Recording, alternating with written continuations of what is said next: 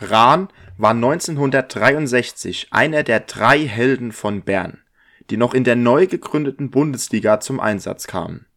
Die anderen waren Hans Schäfer vom 1. FC Köln und Max Morlock vom 1. FC Nürnberg. Rahn und Morlock erzielten am ersten Spieltag auch gleich jeweils ein Tor. Ja, mit diesem Zitat melden wir uns zurück aus der Länderspielpause. Etwas ungewohnt heute am Donnerstag, wie angekündigt mit einer Spezialfolge, aber die drei Namen sind dir natürlich ein Begriff, Kilian. Was sagst du denn zu dieser in Klammer vielleicht unnötigen Klammer zu Länderspielpause? Ja, hier wurde viel drüber diskutiert. Ähm, sicherlich eine spannende, ähm, ja und vor allem schwierige Thematik. Darüber wurde wirklich ja auch wenn man sich die Länderspielpause anguckt, vom Zeitpunkt wirkt sie extrem komisch. Also da wirkt es wirklich so, als wäre sie ungünstig gewählt. Man ist gerade erst in die Bundesliga gestartet, kommt schon wieder raus. Man hat ohnehin durch Corona eine extrem große Belastung. Ich glaube, ich spreche ähm, aus der Seele von vielen Fußballfans, wenn ich sage, die Nations League wäre vielleicht der erste Wettbewerb gewesen, den man hätte streichen können, da er eben nicht so wichtig ist wie nationale Wettbewerbe oder die Champions League auf Clubebene. Aber man hat sich eben dagegen entschieden. Man hatte auch ein paar ganz spannende Partien. Man muss aber sagen, gerade aus deutscher Sicht natürlich etwas, auch weil die deutsche Nationalmannschaft natürlich nicht gut performt, etwas, was eher negativ zu bewerten ist, wenn du mich fragst. Die Nations League, glaube ich, bei manchen nicht nur zur Diskussion in Zeiten von Corona. Corona-technisch, Corona-bedingt sind jetzt ja aktuell so zwei Wörter, die tauchen, glaube ich, bei jedem Deutschen mittlerweile im Wortschatz auf. Aber jetzt mal ganz im Ernst, nicht nur Corona-bedingt steht ja die Nations League äh, stark auch in der Kritik oder ist von Fußballfans nicht so gern gesehen und auch nicht so angenommen, äh, sondern auch letztes Jahr, vor, äh, vor zwei Jahren war, glaube ich, die Einführung, oder?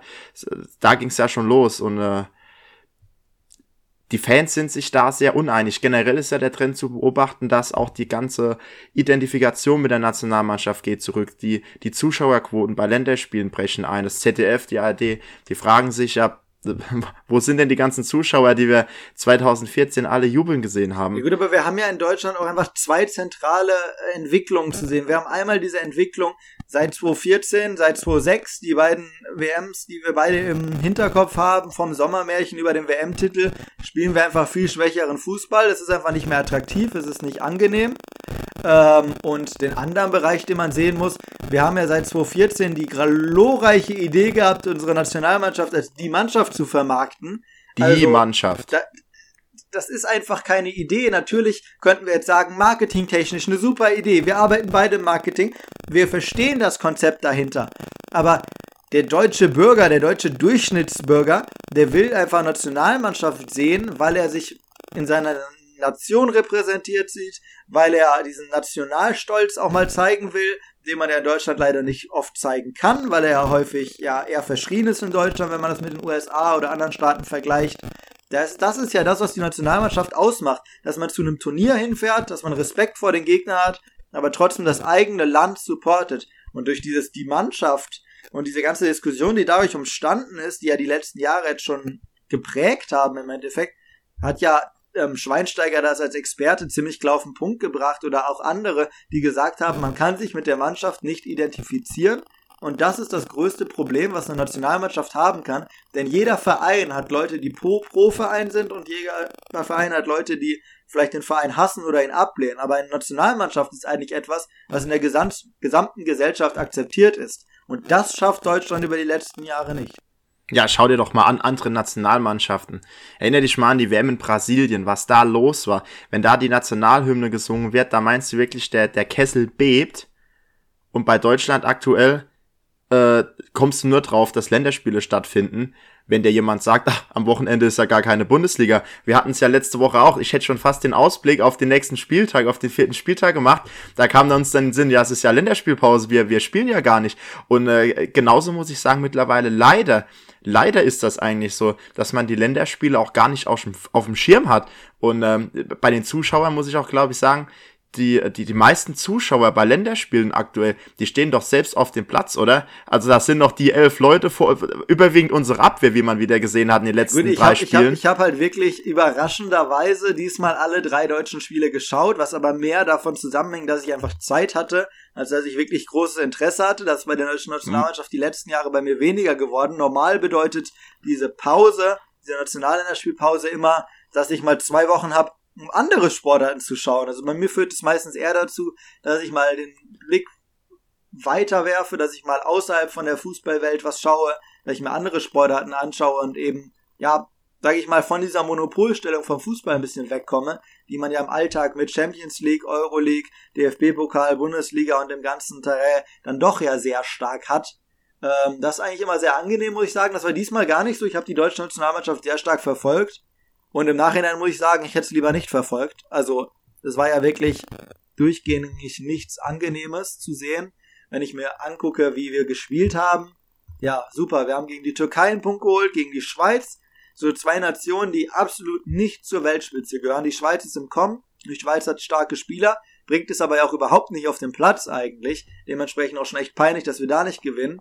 Dann gut, wir haben uns gegen die Ukraine zum Sieg gemüht. Da bin ich mir sicher, die Ukraine, ja. also die haben wir geschlagen, weil wir im Defensivbereich einfach niemanden hatten, der die Bälle ausgenutzt hat. Also wir haben so viele Fehler gemacht. Wenn da auch nur ein guter Stürmer gewesen wäre, dann hätten wir da fünf Buden bekommen. Da haben wir halt nicht ja, gehabt, gut, da haben wir Glück gehabt, aber es war einfach katastrophal. So, da kann ich jeden, äh, jeden Experten oder auch jeden Fan absolut verstehen. Also vielleicht eine kleine äh, lustige Anekdote dazu. Ich glaube, der Shevchenko hatte ja den vierten Torwart aufgestellt in dem Spiel weil sie hatten, glaube ich, waren es 14 oder 12, nagel mich nicht auf der Zahl fest, aber Verletzte und Corona-Infizierte, die nicht spielen durften. Da steht auf einmal der vierte Torwart im Tor und ich sag dir, der hat einen Eindruck gemacht, erstmal sehr stark, aber bei der einen Aktion hat es ausgesehen, als hätte er beim, beim Tippspiele auf ähm, Bwin 15 Euro Sieg Deutschland getippt und die sind dann noch eingefallen, scheiße, ich muss ja spielen als vierter Torwart und äh, ich guck, dass das vielleicht noch aufgeht, als ich mein Geld nicht los bin. Nein, Spaß, aber ähm, ja, das war ja, ja, das war ja generell, das ist ja generell eine Thematik, also Ukraine, das kommt ja auch dazu, dazu, dass Ukraine keine Weltmacht ist,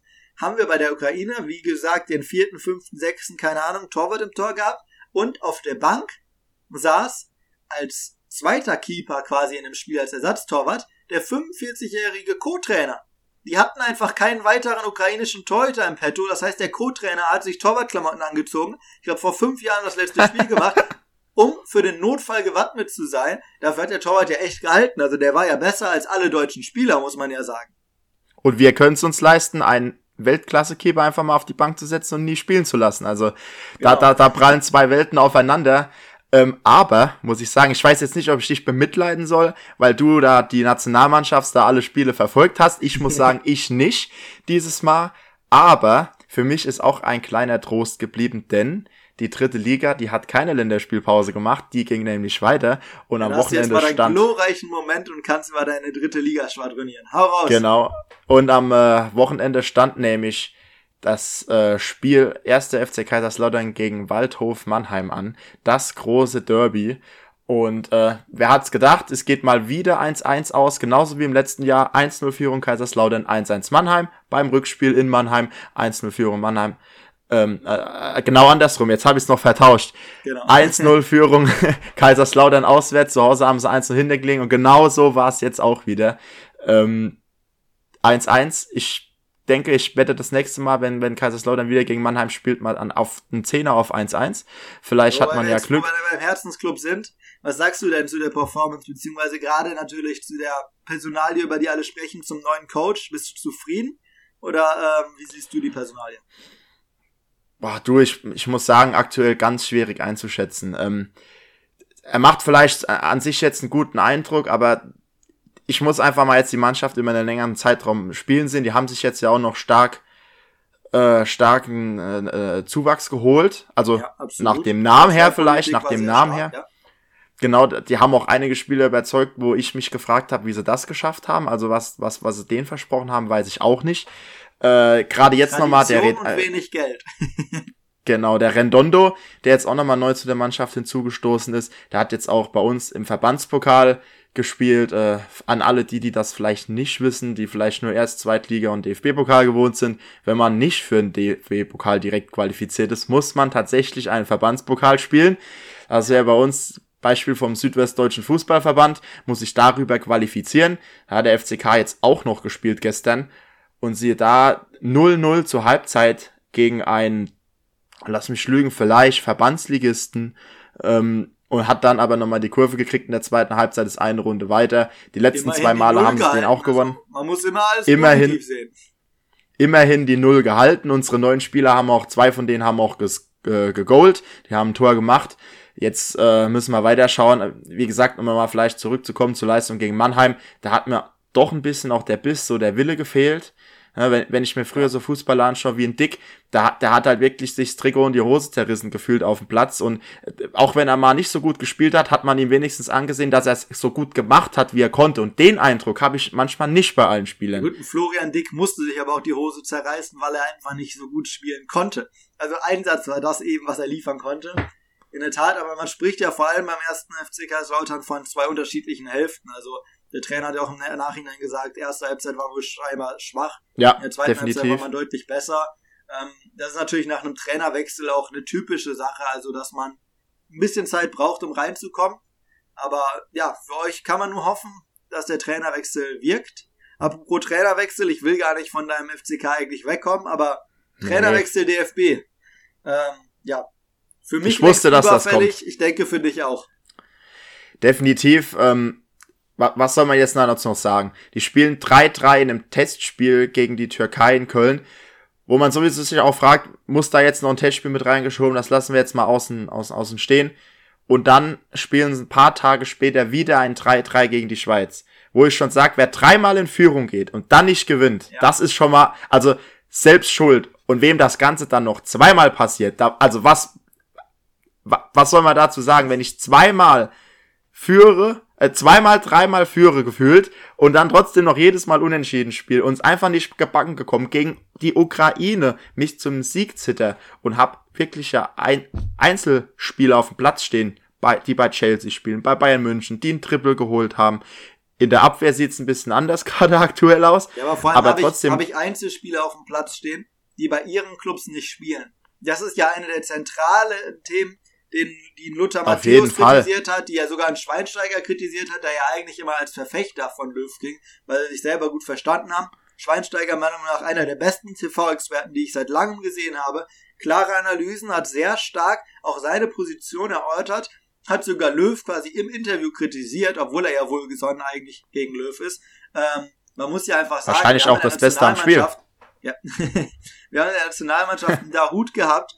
Ich halte viel von Dahut. Ich mag ihn. Er war bei Gladbach, deswegen ist er natürlich für mich auch noch so ein bisschen was Persönliches, ein gewisser Touch bei. Aber der hat diese Saison, glaube ich, sieben Minuten bislang gemacht. Wie kann so jemand nominiert werden? Also, was zählt bei der Nominierung, wenn nicht das Leistungsprinzip? Und wie kann nach dem Leistungsprinzip jemand nominiert werden, der nicht spielt? Gleichzeitig hat ein Schulz gespielt, der bei Dortmund nicht äh, mit dabei ist. Das sind so viele. Draxler darf in der Startelf stehen in zwei Spielen. Ein Harvard bekommt im dritten Spiel seine Chance und oh Wunder, Harvard war einer der besten Leute auf dem Platz. Da konnte man ja gar Ja, nicht mit rechnen. hätte hat ja gar nicht hat ja gar keiner auf Nee. dem Schirm in der Fußballwelt. Der ist ja nicht gerade für 80 Millionen nach England gewechselt. Also das sind Ja, jetzt pass mal auf.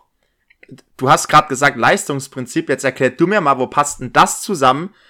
Damals ein Boateng, Müller und so, ohne Möglichkeit zurückzukommen, rauszuschmeißen aus der Nationalmannschaft, wenn es einmal bei Bayern nicht läuft. Und dann aber wiederum jetzt hier Leute aufzustellen, die noch in ihrer Karriere lange nicht auf dem Level waren, wo Müller und Boateng aktuell sind. Und wiederum nur auf der Bank sitzen, aber damals dann die anderen Spieler wegschicken. Wenn ein Spieler die Leistung nicht bringt, habe ich da gar nichts dagegen, dass der mal aus der Nationalmannschaft ausgelassen wird, kann sich aber wieder reinkämpfen, wenn er die Leistung einfach wieder nicht bringt. nominieren. Einfach ein Spieler Einfach nicht nominieren. Dann kann er Genau. nächstes, nächste Woche wieder überzeugen und wieder nominiert werden. So macht es jeder Bundestrainer. Ja, jeder, der es verstanden hat, würde es auch so tun. Ich habe da eine ganz krasse These zu. Ich weiß nicht, ob du es verfolgt hast. Ich glaube, über Sky hat Lothar Matthäus seinen EM-Kader preisgegeben.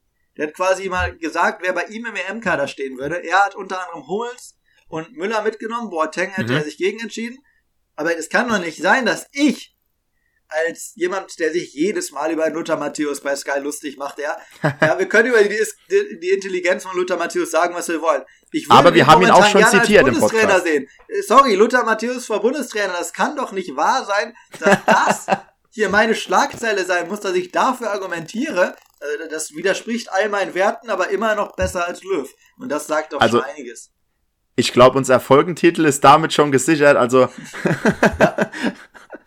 äh, ja, schon eine, eine sehr, sehr steile These. Ich, ich lese aktuell auch überall bei Instagram eine diverse äh, äh, Seiten machen schon die Umfragen, schlagen Trainer vor, wer soll es demnächst werden. Ähm, ich frage mich halt, wann verlässt denn der Löw äh, das vielleicht schon sinkende Schiff? Und äh, apropos sinkendes Schiff verlassen, es hat noch jemand das Schiff verlassen, Hector. Das kam jetzt ja gerade raus.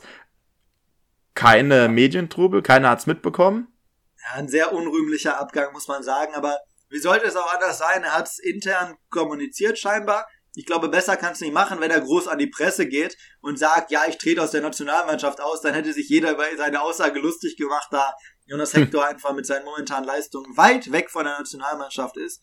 Dementsprechend, ähm, ja, hat er alles richtig gemacht, ist natürlich für ihn ein bisschen schade, dass so untergeht. Ich finde auch da, sorry, das muss ein Joachim Löw oder ein Oliver Bierhoff kommunizieren, auf einer Pressekonferenz genau dafür sind solche Sachen da. Da muss man nicht nur argumentieren, wen man nominiert, was man für Spieler. Da kann man so Anekdoten halt auch mal fallen lassen. Da kann man sowas mal erzählen. Warum das nicht getan wird, ja, das können wir wieder den DFB fragen. Aber den DFB können wir nach der Steuerrazzia und den drei Spielen jetzt ohnehin sehr vieles fragen. Ich glaube, Antworten werden wir beide darauf auf jeden Fall nicht erhalten.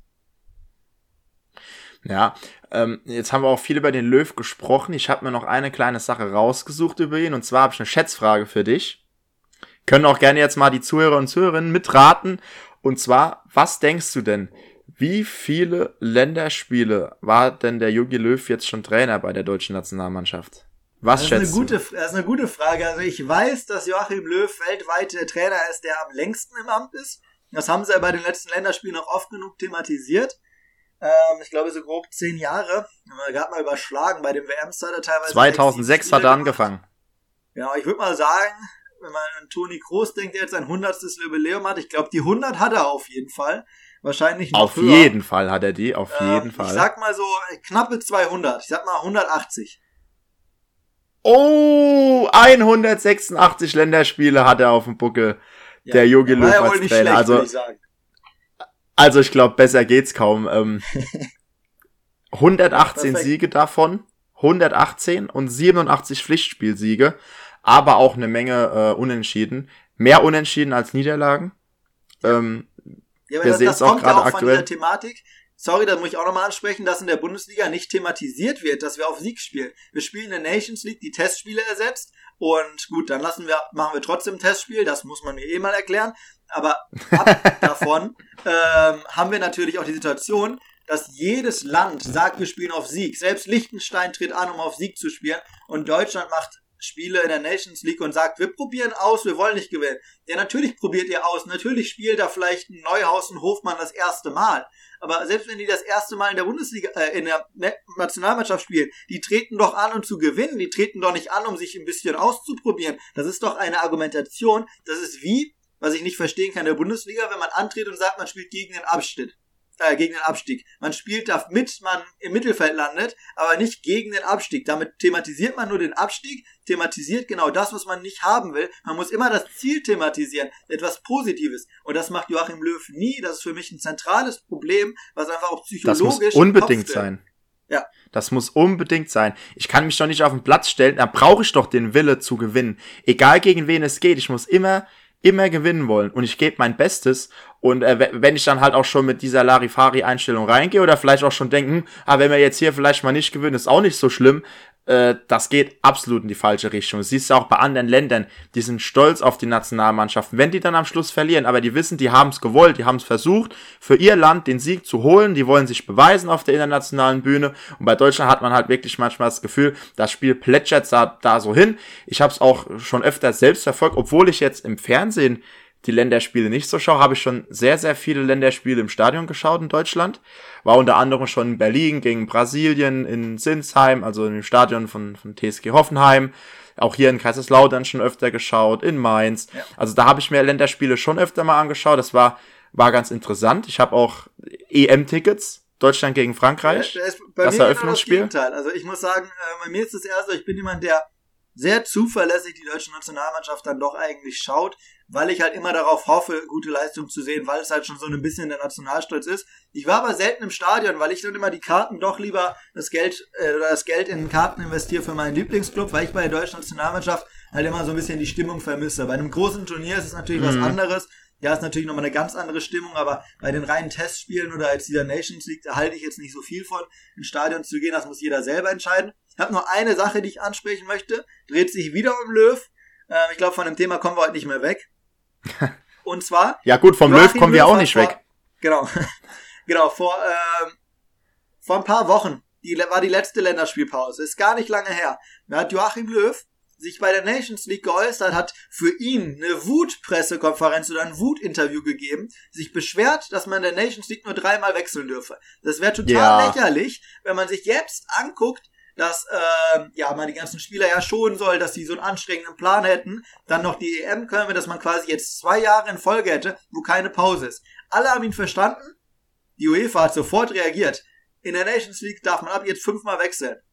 Ja, ich glaube, du weißt selber, wie oft Joachim Löw in der Nations League gewechselt hat. Dreimal.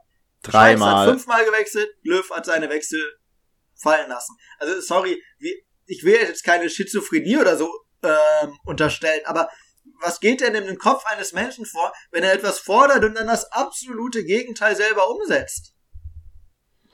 Ja, ich weiß nicht, was ich zu sagen soll. Ich habe das auch gesehen. Das ist ja fast schon ein Meme, ähm, dass der Löw dafür plädiert, fünf Wechsel, dann spielen die Spieler teilweise auch noch katastrophal, machen Fehler, die du einfach in der Nationalmannschaft nicht machen darfst, nicht machen kannst oder zumindest nur einmal machen kannst, aber nicht dreimal in jedem Spiel.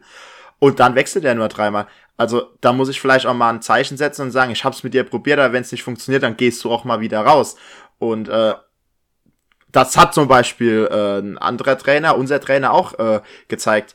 Der, der Jeff, hat äh, unseren Stürmer, glaube ich, nach 30 Minuten rausgeholt, als er gemerkt hat, in der ersten Halbzeit, da kommt nix. Der hat ihn rausgeholt, der war stinksauer, das war mal ein Zeichen an die Mannschaft. Bei mir läuft's vielleicht hier ein bisschen anders und wer sich nicht äh, auf dem Platz richtig reinhängt, der geht auch mal raus in der ersten ja, Halbzeit. Der, der, der, berühmte, der berühmte Kahnsatz, Eier, wir brauchen Eier, gilt halt nicht nur für Spieler, sondern auch mal für den Trainer. Der muss halt auch der Mannschaft Mut vermitteln, muss halt auch zeigen, dass er angriffslustig ist.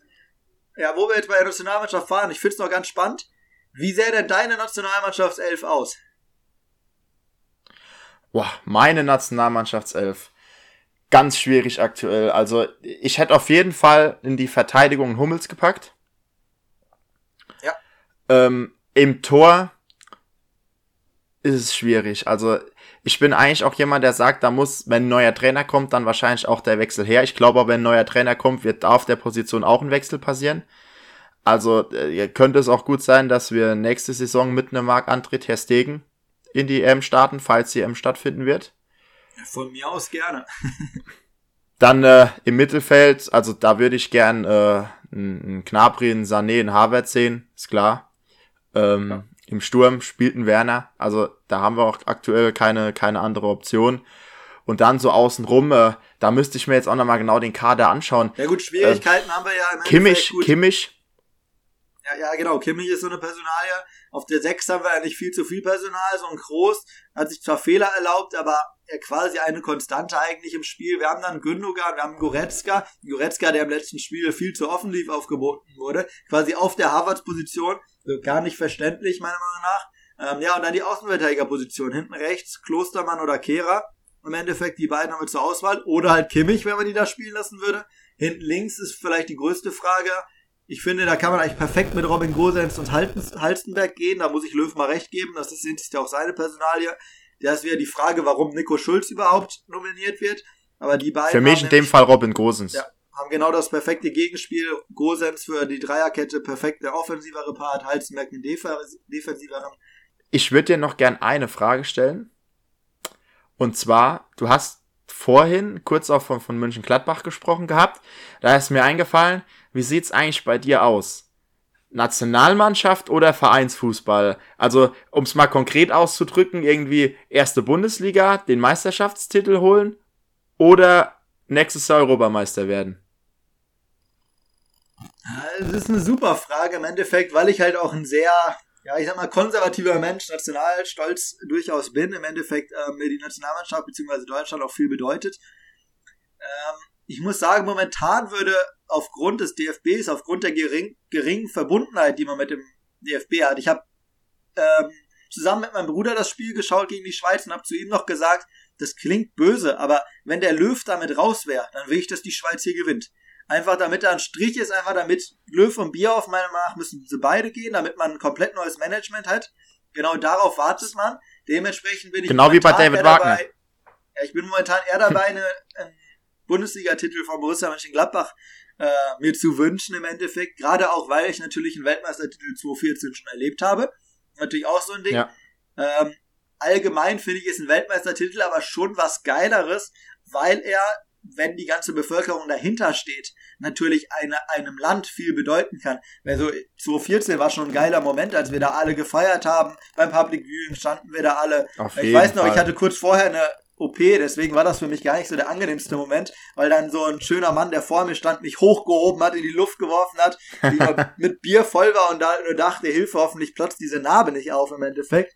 Genau, das sind ja so Anekdoten, so, sowas kann ja nur sein, wenn das durch die ganze Nation verbunden ist und das ist bei keinem Titel sonst. Ähm, aber momentan sieht es bei mir halt wirklich so aus, dass ich den Vereinsfußball ein bisschen nach vorne ziehe, ja. Ja, bei mir auch. Also ich sag's aktuell ganz deutlich, also wenn der FCK in der ersten Bundesliga Meister wird, dann äh, können wir nochmal an der EM. Frage ja noch mal, bei dir ist die Frage ja nochmal härter. So, wie wär's denn bei dir? Was willst du vorziehen? So dritt, also Aufstieg in die zweite Liga oder Europameistertitel? So, da ist ja schon mal eine andere Gewichtung, als um den Titel oder halt in Anführungszeichen nur um den Aufstieg geht. Ich muss dir in der aktuellen Situation sogar sagen, da würde ich den Zweitliga-Aufstieg nehmen, weil ich glaube, den DFB wird es nach der EM noch geben. Beim FCK bin ich mir da nicht so sicher. Ja, verstehe ich, absolut. Das ist ja im Endeffekt die gleiche Argumentation, die ich habe, dass es momentan auch wenig Verbundenheit mit dem DFB gibt. Genau. Wir haben unseren Abonnenten ähm, noch ein weiteres Thema versprochen und zwar haben wir über EA gesprochen ja. letzte Woche, über FIFA. Also jetzt nicht ähm, den Konzern, beziehungsweise nicht die FIFA, sondern das Spiel FIFA 21, welches seit kurzem raus ist. Wir beide sind ja auch, ich will es jetzt nicht begeisterte Gamer nennen, ich glaube, das wäre ein Stück zu viel, aber ich glaube, wir sind beide jemanden, die gerne mal einen Controller Zocker. in die Hand nehmen, die gerne ein bisschen zocken. Und genau. dementsprechend, ja, wollen wir auch ein bisschen darüber reden. Was ist dein Fazit nach jetzt den ersten Wochen, beziehungsweise den ersten Spielen? Also ich muss sagen, an der Packrate hat sich schon mal gar nichts verändert im Gegensatz zu FIFA 20. Das, äh, das lasse ich jetzt einfach mal außen vor. Ähm, ich mache aber dieses Jahr äh, ein Road to Glory. FIFA-Zockern wird es wahrscheinlich bekannt sein. Äh, ich versuche mich nur hochzuspielen mit meinen Spielmünzen, die ich mir verdiene oder auch mal im Trading-Bereich ja, ein bisschen was reinzuholen. Weil, also ich muss dir ganz ehrlich sagen, ich, ich, ich mache das einfach dieses Jahr mal, ich ziehe das durch. Generell zum Spiel ich muss sagen, ich bin positiv überrascht. Also mir macht es tatsächlich auch Spaß zu spielen. Was halt noch richtig krass ist aktuell, auch wenn, wenn du einmal überlaufen wirst von den Stürmern, da kommst du nicht mehr hinterher. Also wenn da ein schneller Stürmer vorne drin ist, der die Abwehr überläuft und wird mit dem Dreieckpass geschickt, dann äh, Abfahrt, der ist weg. Ähm, aber generell so zum Spiel, Pässe, diese Passkorrektur wurde krass verändert. Also in FIFA 20 war es ja auch tatsächlich so, dass du die ganze Zeit X drücken konntest und er hat die Bälle verteilt. Jetzt ist es doch schon so, dass man auch mal einen Ball annehmen nötig. muss, sich nicht, ja, sich nicht aus jeder Drehung in jede Bewegung automatisch gehen kann und äh, alle Bälle verteilen kann. Manchmal gibt's die Passkorrektur immer noch stark. Da habe ich manchmal gerade das Problem, ähm, ähm, ähm, vorm Tor, dass der da manchmal die Bälle komplett in eine andere Richtung haut, aber so im Mittelfeld im Spiel, finde ich, hat sich da doch schon einiges gebessert und vor allem Flanken. Man kann endlich wieder Flankentore schießen. Das war also Wahnsinn letztes Jahr. Ich glaube, das kann ich an einer Hand abzählen, wie oft ich eine Flanke gemacht habe, die später zum Torerfolg ähm, mich gebracht hat. Ja, mega. Also ich bin jemand, ich gehe da jetzt in einer extremen Weise mit. Ich sage sogar, dass es für mich das beste FIFA-Spiel der letzten Jahre ist, beziehungsweise eigentlich oh. das beste FIFA-Spiel, was ich kenne. Aus dem Grund, dass natürlich grafisch deutlich besser ist als vor einigen Jahren. Im Vergleich zum letzten Jahr eigentlich keinen großen Unterschied, aber die Spielweise kommt mir mehr gelegen. Ähm, nicht, weil ich jetzt so ein Konterspieler bin oder so, sondern weil ich einfach viel über Flanken spiele, weil ich gerne variablen Fußball sehe. Ich finde, ich bin niemand, der bei FIFA groß anfängt zu tricksen und sich da jetzt irgendwie verstellt. Ja, ich finde, FIFA sollte realistischen Fußball halt möglichst realistisch abbilden. Und das ist halt auch meine Spielweise. Ich ähm, verlager gerne das Spiel von der einen auf die andere Spielseite. Das kann man jetzt sehr gut machen. Damit kann man Lücken aufreißen bei diesem Spiel. Genauso wie ich einfach gerne über die Außenbahn mal flanke. Bis im letzten FIFA wusste man halt immer, wie man die Außenbahn verteidigen kann, weil derjenige halt 90% der Fälle in die Mitte zieht und wenn nicht, kommt man halt, wenn man irgendeinen ja. Spieler vom Tor halt noch zum Ball. Das ist jetzt nicht der Fall. Ich glaube, ich habe jetzt so in 50 Spielen ungefähr 25 Flankentore gemacht. Also jedes zweite Spiel bin ich eigentlich per Flanke erfolgreich, was ja für mich sehr positiv ist. Ist vielleicht wieder so ein bisschen zu hoch, können wir jetzt drüber diskutieren. Aber auf jeden Fall etwas, was mir sehr gut gefällt. Ich muss sagen, ähm, ja, ich bin auch bislang relativ erfolgreich im Vergleich zum letzten Jahr. Bin sehr zufrieden mit dem Spiel, hatte aber auch Packlack, muss ich sagen. Ich habe auch kein Geld ins Spiel investiert, habe ich eigentlich auch noch nie gemacht. Ähm, ist auch einfach nicht mein Ding. Ich verstehe nicht, warum man ja für so etwas Virtuelles im Endeffekt groß Geld rausblasen muss, abgesehen von der Investition ins Spiel jedes Jahr. Ich habe in einem meiner ersten Packs Neymar gezogen, wo ich jetzt ja, Wahnsinn, relativ glücklich absolut. anerkenne. Ja, du warst ja sogar dabei. Es war auch ein sehr interessanter Game Changer. Moment. Ja, wir haben schön das miteinander telefoniert, eigentlich darüber diskutiert, was wir diese Woche für eine äh, Folge aufnehmen, ob, wie wir das Ganze ja. aufbauen. Und genau in dem Moment öffne ich halt so nebenbei ein Pack und ich sehe halt nur, wie es ein Durchlauf wird, wie ich halt sehe, Brasilien, linker Flügel. Und halt in meinem Kopf schon die Gedanken waren, wer könnte das noch sein, aber es war dann Neymar. Ein sehr glücklicher Moment. Ich hoffe, Früher ihr da draußen habt auch ähnliche Momente. Ähm, denn damit erleichtert es das Spiel natürlich sehr stark, weil man ja schon mal ein großes, Geld, äh, ein großes Petto an Münzen am Anfang hat. Aber ich finde, dieses Jahr ist es auch mit relativ kleinen Münzen, Münzen leicht machbar, weil man eben durch ja, viele schnelle Spieler schon günstig bekommt und eben mit Flanken spielen kann. Das sind Sachen, auf die man sich einfach fokussieren kann.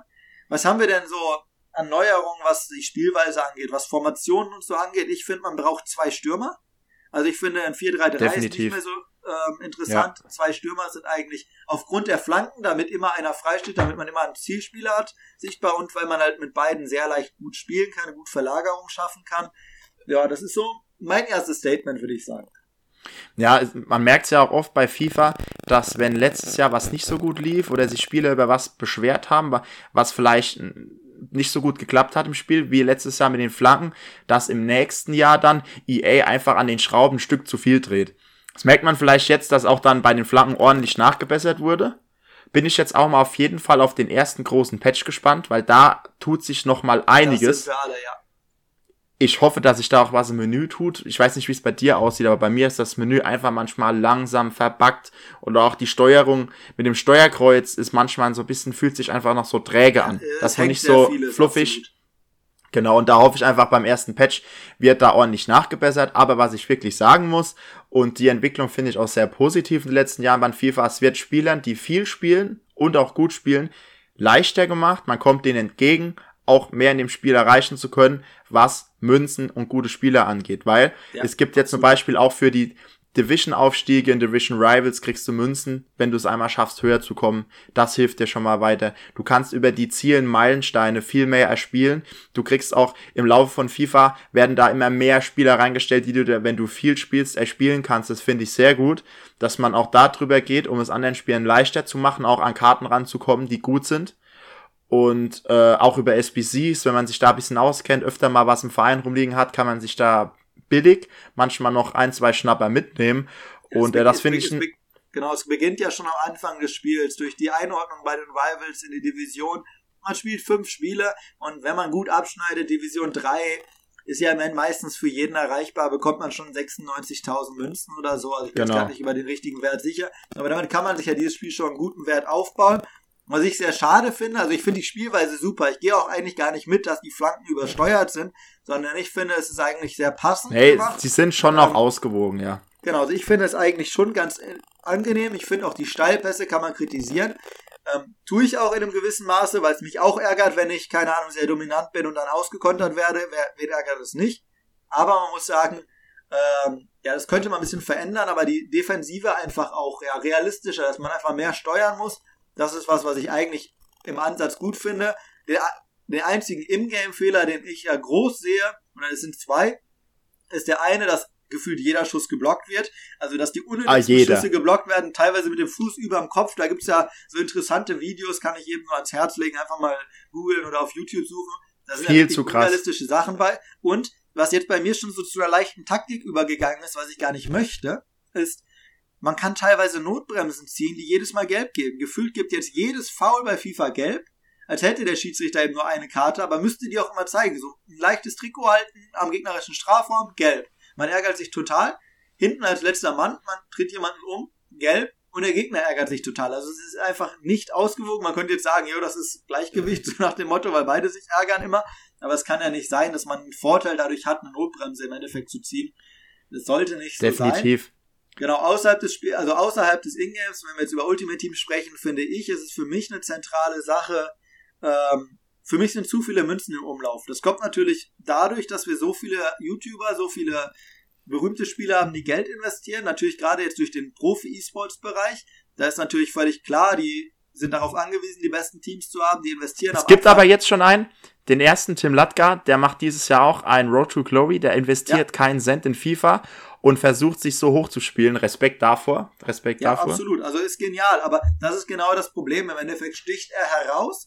Die Masse macht er das Gegenteil. So, man hat bei einigen gesehen, so, es wird teilweise fast vierstellig, was man da an Geld investiert, um eben direkt am Anfang ein Team aus Neymar, Ronaldo, Messi und Co. zu haben. Das ist Selbst dann ist es noch nicht Problem. garantiert. Das, das ist natürlich, ja, betriebswirtschaftlich gesehen für EA ein Riesengewinn. Dadurch macht man mehr Umsätze als durch das Spiel an sich, habe ich mal gehört. Das Problem natürlich daran, ich finde, das macht das Spiel ein bisschen unattraktiv, wenn man sich darüber nachdenkt, man vergleicht sich, will sich ja mit dem Besten vergleichen. Wir haben ja in Deutschland auch diesen Grundsatz, jeder kann alles schaffen, von unten kann man nach oben kommen, mit Bildung, mit gutem Lernen und man kann dieses Spiel lernen. Also dieses Spiel ist eigentlich, wenn man verteidigen lernt, ist man bei diesem Spiel, gehört man mit zu den Besten. Aber wenn man natürlich gegen Teams spielt, die einfach Leute haben, die ja im Endeffekt nur tricksen, nicht wirklich realistisch spielen und da die besten Spieler haben, dann wird's ultra schwer. Gerade jetzt am Anfang. Jetzt am Anfang ist auch der Moment, wo dieser Teamvorteil noch am allerkrassesten ist, weil jetzt ja. haben die, die eine Menge Geld reingesteckt haben, nicht unbedingt immer die allerbesten Spieler. Man kann auch selbst mit 5000 Euro immer noch keinen Ronaldo, keinen Messi, keine Icon gezogen haben. Also Natürlich. Das äh, könnte ich dir jetzt mit bei meinem aktuellen Packlack direkt beweisen. Und ähm, nee, aber es ist wirklich am Anfang zählt dieses Team noch am meisten, weil die meisten Leute haben halt noch diese klassischen Spieler, die, die sehr OP sind, die halt auf, auf gewissen Positionen overpowered sind, die schnell sind, die vorne gut schießen können, die viel Körper haben.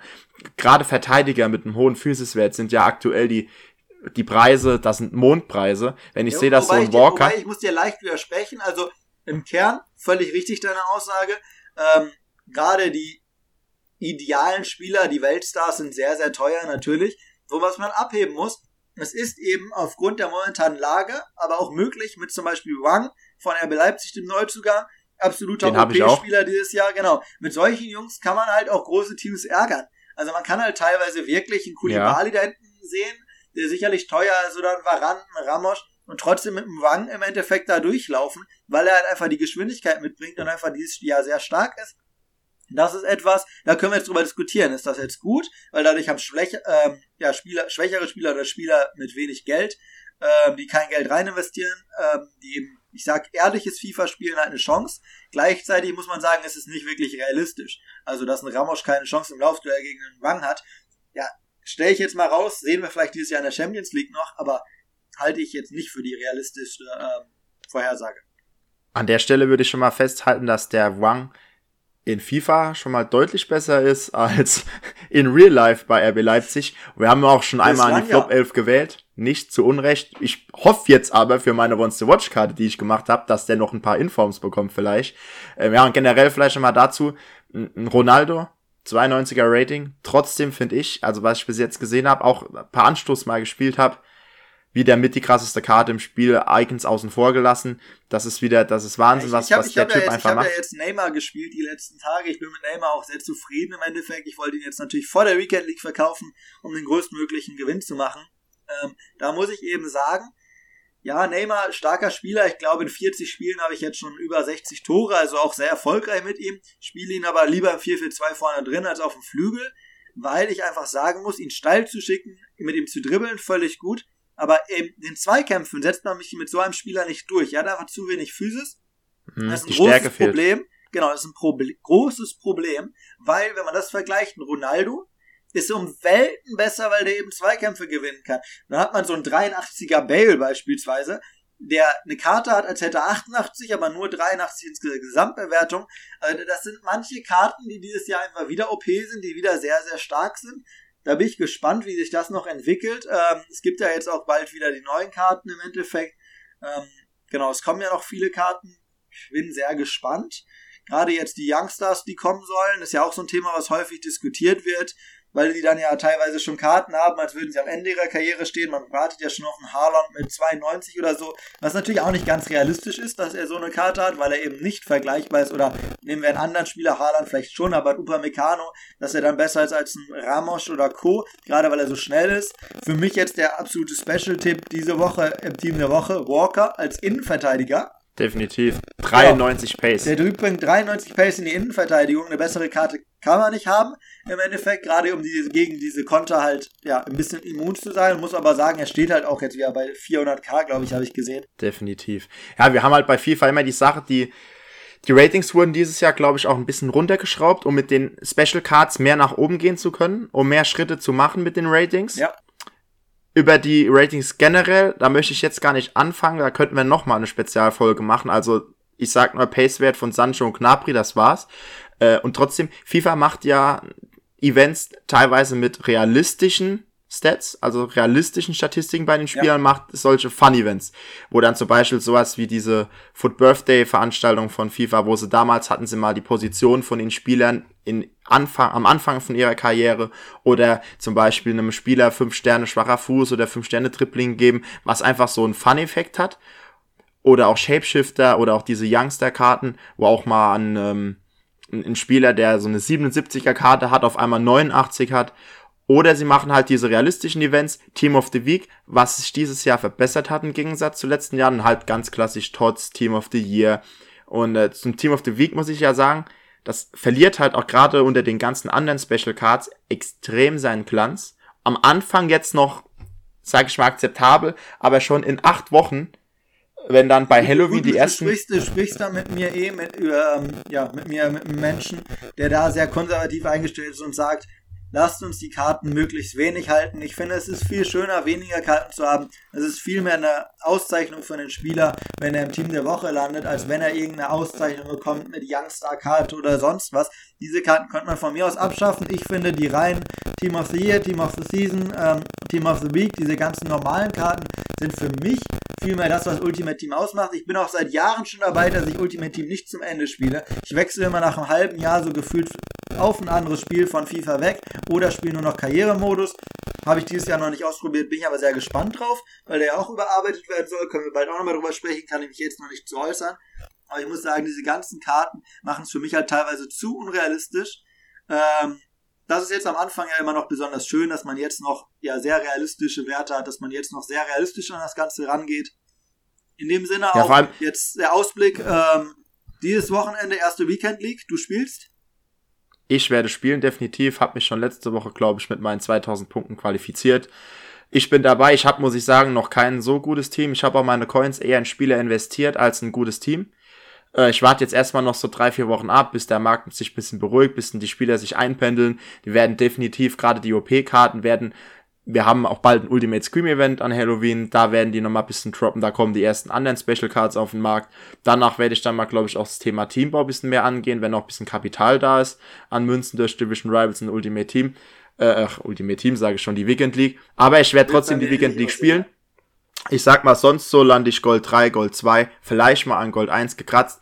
Für die Weekend League mit meinem Team sehe ich mich vielleicht, sage ich mal, Ziel 14 Siege einfach mitnehmen, 2000 Punkte bekommen, zwei rote Karten, für Champions Weekend League Belohnung mit, mitnehmen und dann ist das äh, für mich völlig in Ordnung. Ja, also ich habe mir jetzt ein Team aufgebaut, auch für die Weekend League, welches hoffentlich wettbewerbsfähig ist. Also unter anderem Leute wie Kulibali auch drin, von denen ich mir sehr viele erhoffe, die ich noch nicht gespielt habe. Man wird jetzt Neymar, wie eben schon angesprochen, halt kurz vor der Weekend League verkaufen. Da werde ich gucken, die Münzen halt nicht so stark zu reinvestieren für den Anfang, weil es halt vor der Weekend League jetzt mit den hohen Preisen ja einfach nicht rentabel ist, jetzt die eine, vielleicht bis 1,4 Millionen. Ich bin mal gespannt, wie sich der Preis entwickelt, wie man da einnehmen kann, über Neymar direkt zu reinvestieren, weil es einfach, ja, die Preise nach der Weekend League sehr stark fallen werden. Das werde ich nicht tun. Dementsprechend werde ich da nur drei, vier Leute noch in meine Mannschaft holen, die meine Mannschaft hoffentlich aufwerten. Ich denke, mein Ziel ist schon, in die Goldränge zu kommen, aber wie hoch hinaus es dann geht, werden wir die nächsten Tage sehen. Abgesehen jetzt von EA haben wir ja noch einen Ausblick, den wir ein bisschen machen müssen. Wir haben nächste Woche. Ich hätte noch einen Geheimtipp. Ja? Ich hätte noch einen kleinen Geheimtipp.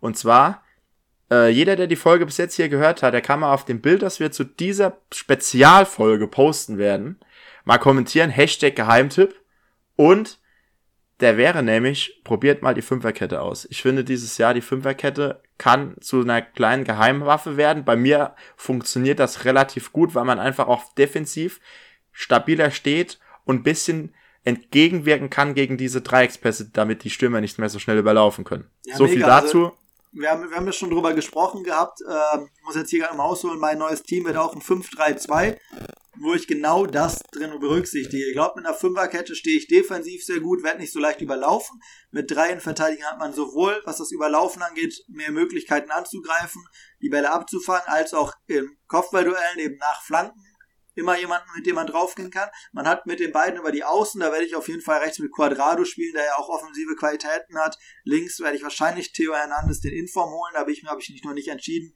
weil er eben jetzt auch noch sehr teuer ist. Da überlege ich noch, aber es sind auch Leute, mit denen man nach vorne kommen kann und dann im 5-3-2. Drei in der Zentrale hat man auch gegen jedes 4-3-3 gute Chancen, dass man nicht unterbesetzt, was man im 4-2-2 hat und zwei Stürmer vorne. Ja, werde ich mit Lukaku spielen, weil der Bälle festmachen kann, weil man mit den zwei Leuten gut kombinieren kann. Das ist mein Team jetzt für die Weekend League. Bin ich sehr gespannt. Ich glaube, das ist wirklich eine Taktik, die sehr viel ausmacht. Ansonsten 4-4-2 für mich. Dieses Jahr der klassische Gewinner, wieder so ein bisschen back to the roots im Vergleich zum 4-3-3, was mich angeht. Aber ich glaube, da werden wir auch von 100 Leuten 100 Meinungen haben. Ja, definitiv. Wir würden uns auch freuen. Ne? Wenn ihr was anderes seht, schreibt uns gerne mal rein. Ähm, trotzdem, du hast es gerade angesprochen, machen wir einfach mal die Sache rund, gehen von der in Anführungszeichen Fußballsimulation zum echten Fußball über, denn wir haben endlich wieder Bundesliga. Bundesligaspieltag, der vierte dieses Mal und nächste Woche starten wir auch ganz normal wieder mit einer neuen Folge, die Hobby-Bundestrainer. Äh, schauen wir uns mal an. Wir haben am äh, Samstag Hoffenheim gegen Dortmund. Da bin ich ja sehr gespannt. Also da, da bin ich mir auch noch nicht so sicher, ob die Punkte für Dortmund gerade mal so leicht erkämpft sind. Bielefeld, wenn, wenn die es schaffen, mal die erste Halbzeit über die Bühne zu bringen, ohne Gegentor, dann rechne ich denen vielleicht sogar eine Chance zu. Ich, ich würde es ihnen definitiv gönnen, aber in der Gesamtbetrachtung, auch im Hinblick auf unser Tippspiel, wenn man die Punkte mitnehmen will, dann geht man ganz klar mit Bayern. Wer vielleicht sich entgegengesetzt zu seinen Konkurrenten ein bisschen abheben will, der könnte einen Tipp auf Hoffenheim starten, der wäre nicht mal so unrealistisch. Da kann man nämlich Punkte gut machen, die die anderen vielleicht liegen lassen. Ja, man kann manchmal gegen den Trend trippen. Das ist natürlich eine genau. Strategie. Dass ich finde, was jetzt der Ausblick fürs Wochenende eigentlich am meisten trübt, natürlich freuen wir uns über die Bundesliga, sind natürlich die Corona-Zahlen. Wir werden wahrscheinlich wieder alle Spiele ohne Zuschauer haben, vielleicht im Osten, ja. wo die Zahlen noch nicht so hoch sind, wir haben ein paar, noch ein paar Spiele mit. Aber wenn ich allein von meiner Borussia nachdenke, und jetzt gegen Wolfsburg wollte ich ohnehin nicht ins Stadion, hat mich jetzt nicht gereizt. Aber Champions League nächste Woche, auch noch der Ausblick. Wir Borussen freuen uns auf eine wirklich geniale Gruppe im Endeffekt mit Real Madrid, Inter Mailand. Ähm, zwei geile Spiele, beziehungsweise vier geile Spiele, ist ja mit Hin- und Rückspiel. Genau, da, wär, da ist jetzt nächste Woche schon das erste Spiel gegen Real. Einfach traurig, muss man sagen, dass wir dort Für keine Fans haben, beziehungsweise keine Fans ja. haben dürfen muss man sagen, der Ausblick dieser Woche dementsprechend für mich ein bisschen getrübt. An sich, genau, an sich ist eigentlich ein Traum, dass Mönchengladbach mittlerweile gegen solche Mannschaften der Champions League antreten darf, das geschafft ja. hat, sich da etablieren kann und genau jetzt dann leider ohne Zuschauer. Das ist wirklich, also es ist einfach traurig. Aber äh, leider schreibt der Geschichten auch die, äh, der Geschichten schreibt auch diesen Fußball. Genau, der Fußball schreibt auch diese Geschichten. Äh, man ja, kann halt wirklich nichts Sprache. vorhersagen. Das, genau, das macht halt, das macht's halt auch irgendwie aus, dass man gute und die schlechten Zeiten hat. Und wieder ein Euro bitte ins Phrasenschwein dafür.